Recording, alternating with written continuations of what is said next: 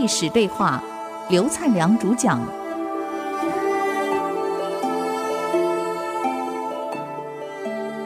刚才我们谈到刁伯给襄王的谏言，那么你跟齐桓公再往上推，跟太公再往上推，跟文王、武王比，您怎么样啊？我是不如他。是啊，大王，你是不如他们啊。周文王得到姜子牙，就是您的老祖宗的辅助，才得有天下；齐桓公得了管仲的辅助，也才能够成为五霸的第一霸。今天大王您得到的田单，帮你复了国。本来齐国要亡的呀。他在即墨坚守了三年，才击退了燕军，恢复了齐国。如果他想自立为齐王，你想想看，在当时就自立为齐王，在恢复齐国了以后，天下人民没有人会反对，全朝群臣没有人会反对他的丰功伟业。本来就该当齐王，可是大王田单有这样做吗？没有。大王他不但没有这样做，遵照道义，遵照国家社会的需要考量，铺桥补路，一路铺到山上，把您接出来，让你复辟，让你当了大王。请问？田单的哪一点对不起大王您？可是代王你对田单没有一点尊敬的心。周文武在姜子牙的辅佐下成功，感于姜子牙的恩，所以封到了齐，才有代王您的今天。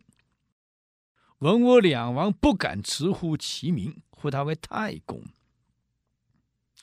而齐桓公。在管仲的辅佐之下，才能称霸于天下，九合诸侯，一匡天下，齐国大治。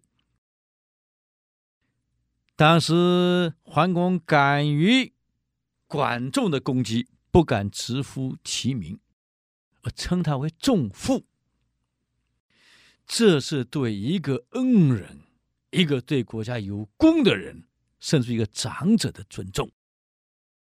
可大王，你怎么称田单的呀？开口闭口丹，丹，你是直呼其名啊，这是非常不尊重啊！论年龄，他长于你，可以为你父亲；论功劳，他不下于姜子牙，这对于周文武；不下于管仲，这对于桓公。而大王，你却相信那九个人讲的话，对田单如此。大王，我担心啊，将来历史上会怎么评断你呀？将来后人读历史，岂不说大王是昏君吗？是庸君吗？再害的田单又变成暴君，我担心啊，这九个恶意的人会陷您于不义呀。所以史上很有名的。忠言逆耳，良药苦口。我刁伯不是什么能人，我也不是什么有才华的人，我懂得也不多，我就只懂这些。可这些都是我心里肺腑之言，希望大王您听完后能理性的去思考，我讲的对不对呀？这襄王听完以后，赶快把他扶起来。谢谢你，你点醒了我呀！我不能在历史上变成昏君、庸君，甚至暴君。我感谢你，我明白了。第二天一上朝，这大王就把九个逆臣杀了，大封田单，告诏天下，并且谢谢调补，封为上卿。要不是你。我正是昏君。从历史上我们明白，啊，一个领导人到底有没有智慧，有没有理性，有没有包容力，决定了这个王朝的兴衰。同样，在企业管理上，何尝不是如此？我们干领导的所看到的问题，所听到的问题，职位越高，坦白讲，看到的问题越不能彻底。董事长听谁报告？总经理。总得听各部经理，所以往往对最基层发生什么事，他不是很清楚。我有一次在一个非常大的企业，上市大企业，我跟董事长说：“董事长，你的企业在这么大了，都上市了。”跟你一起创业的这些老人家，现在有的还只是当工友，他们常常在讲：“董事长把我们忘了。”您现在开会只是听听处长的报告，听听各部经理报告，你对基层并不是很了解。汉文帝有一句话啊：“民意不能上达。”你对基层不能掌握，往往是做出错误决策的根源，是进步的最大阻碍。各位董事长听，那你说我该怎么办？我倒觉得有空，你找找最基层的像工友啊、小妹呀、你也请他们吃吃饭嘛，听听他们在想什么。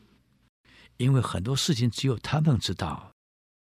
这董事长真的很有智慧，就把当时跟他一起创业那些老工友啊、老小妹，就请到福华吃饭了。你们有什么话尽管说，我们已经二十几年在一起了。你们跟我一起创业，我没有忘记你们。虽然你们职位还是一样在最基层，可是我真的没有忘记你们。我告诉你，那些老工友的都哭了。董事长没忘掉我们啊！今天饭局有什么话，你们直说没有关系。哇，全出来了！包董事长，那个修那个球场两万多，可是经理报了二十几万。包董事长。那个那个什么问题，其实他们都没有跟你讲。我现在告诉你发生什么事儿，哇，一样一样全出来了，你看看，啊，所以有时候我常常建议很多在高层的董事长，有空你找他工友吃吃饭。其实内部很多问题他们都知道，只是没有往上反映。真正给你反映的那些人，别人的问题他会反映，自己有问题呢，他绝对不敢反映。所以，为什么日本人讲一个成功领导人身边要有七个能言直谏之士？其实不用七个，太多了。我们中国历史上讲，只要两三个就够了。幸好啊，这个齐襄王周边有个能言之谏的调补，还有刚好碰到那位穿珠宝的工人，要不然你看他要杀了田单而重用这九个人，你看怎么办？这个情况跟当年齐桓公用。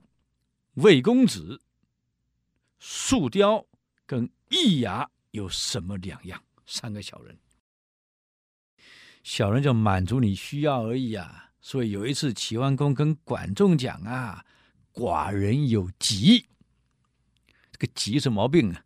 哎呀，我有毛病啊。这管仲一听，大王你有什么毛病啊？哎呀，这毛病我不好启口哎。您说没关系啊。能说吗？传出去不好听啊！哎，大王，我绝对不会传出去。如果这样，我才敢讲啊！大王，你说你有什么急呢？我们可以讨论讨论嘛。这有问题，我们一起努力把它改掉嘛。其实我在想，既然管仲没泄出去，怎么历史会记载出来呢？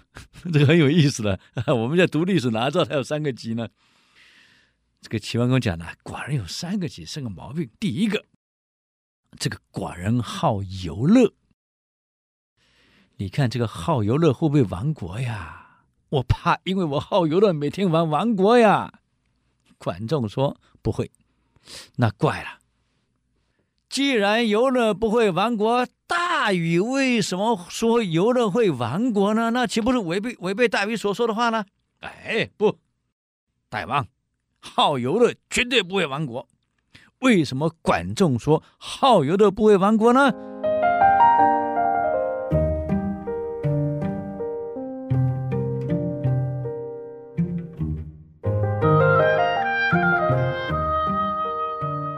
欢迎各位，我们回到与历史对话。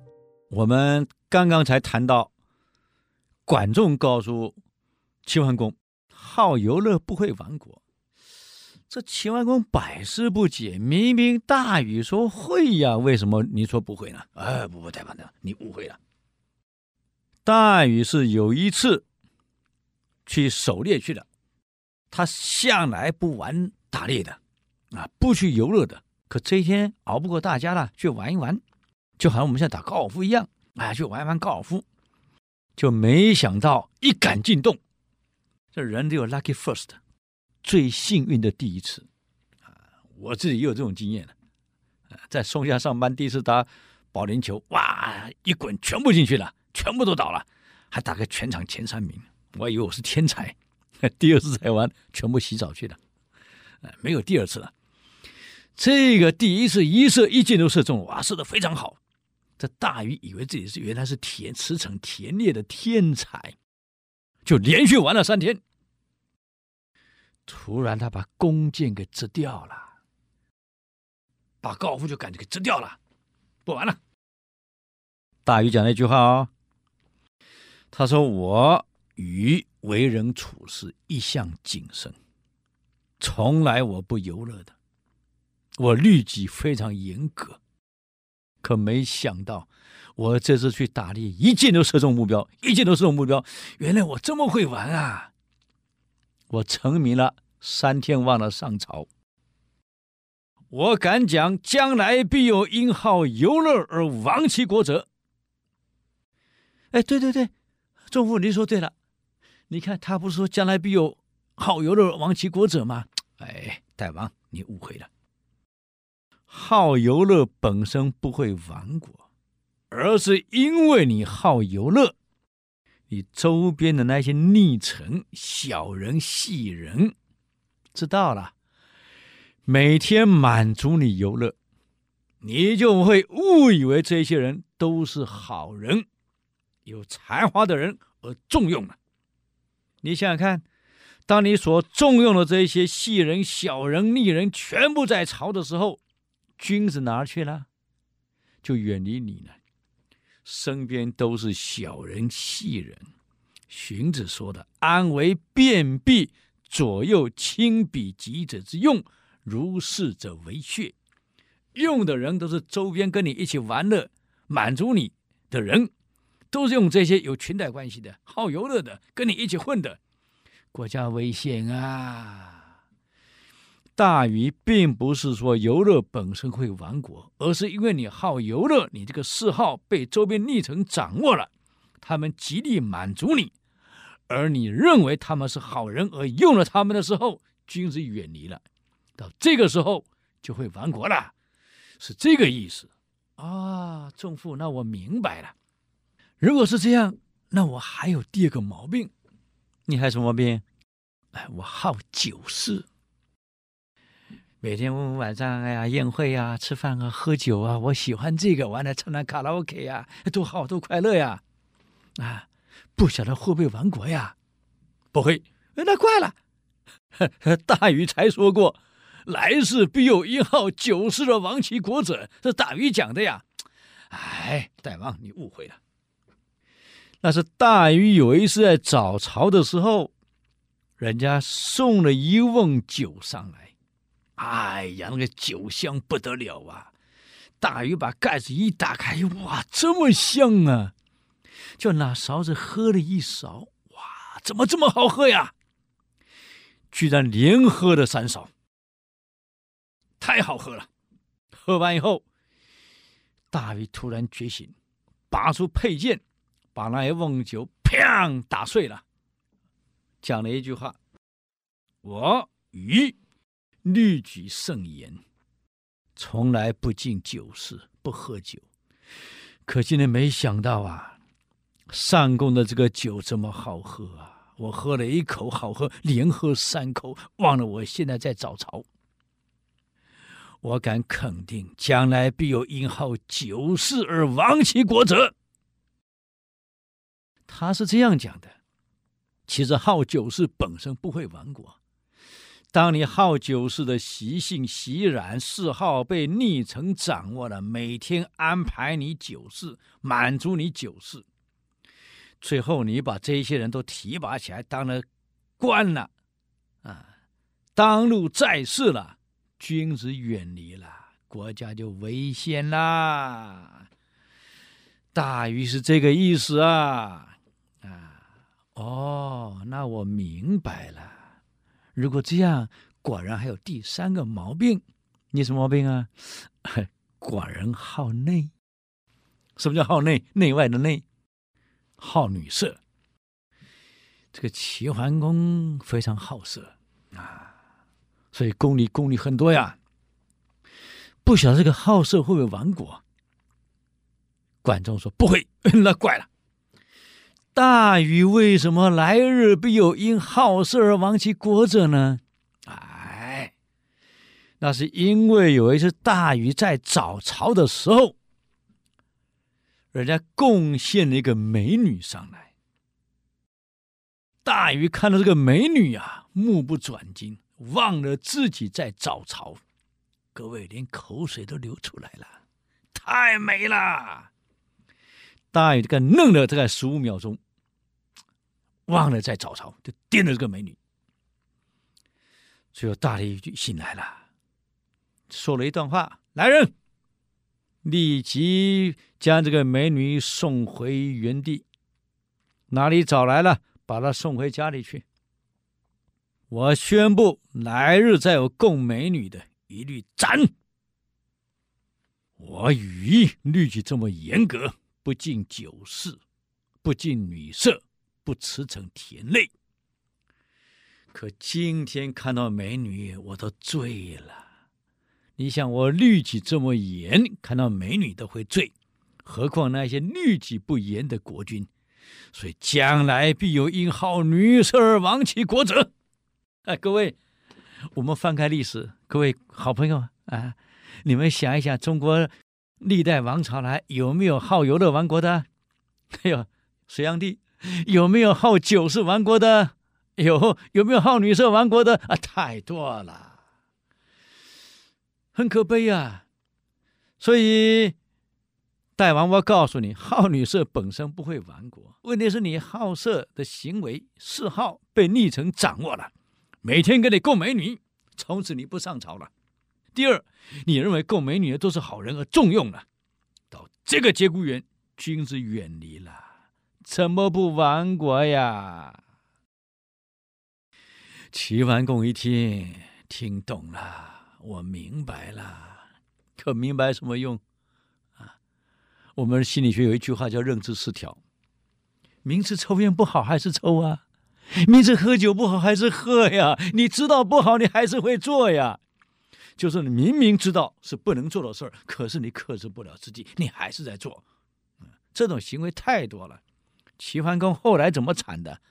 他重用了每天带他去玩的魏公子，每天准备好吃的喝酒的给他的易牙，准备女色的素雕，最后呢，下场很悲惨啊！他也知道不行，可是还是重用这三个人。管仲临终前还担心他克制不了，会出问题。特别给他警告，这四个人绝对不能用。不但警告完，还临终前再把鲍叔牙找来，再提醒一次这四个奸贼的危害，一定要克制住，保护好大王，否则会出问题。结果还是出问题了，没办法。所以，个君王本身能不能克制自己，真正做到知道的跟行为能够一致，真不容易呀。